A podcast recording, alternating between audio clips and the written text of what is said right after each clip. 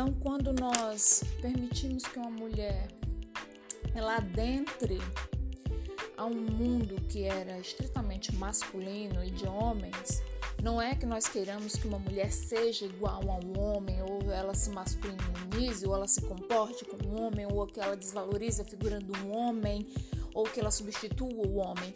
Nós queremos é que, eu falo por mim que sou mulher, é, que a mulher se compreenda, que se descubra, que descubra os seus desafios e também as suas possibilidades, né? Que a mulher ela cresça com os desafios, que ela desenvolva é, tecnologias, pensamentos, possibilidades, uh, que a mulher encontre outras mulheres e reflitam sobre os seus desafios, outras mulheres ou outros homens, que ela encontre outros seres humanos e reflita sobre os seus desafios e que agregue soluções e que agregue reflexões. Uma mulher, quando ela quer adentrar um meio masculino, ela não está dizendo que ela é mais do que um homem.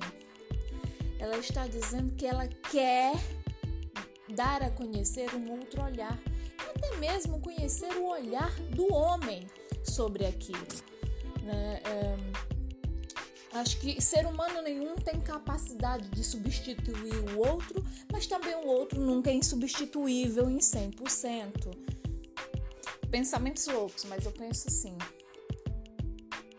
Quando um homem aprende um ofício feminino, não é que ele esteja dizendo que ele é melhor do que a mulher, ele está levando um pensamento para aquele, para aquele ofício que fazia falta muitas vezes, ou uma outra versão de pensamento, ou um outro olhar, ou, ou um outro modo de agir, ou uma, uma outra nova tecnologia que pode agregar muito. E também temos que pensar o contrário: quando a mulher adentra a um serviço, entre aspas, estritamente masculino, ela leva uma nova forma de agir, de pensar, de sentir, e que pode sim agregar e trazer um, um, uma nova época, um novo, um novo período, uma nova é, forma de estar, de produzir, de fazer aquele mundo.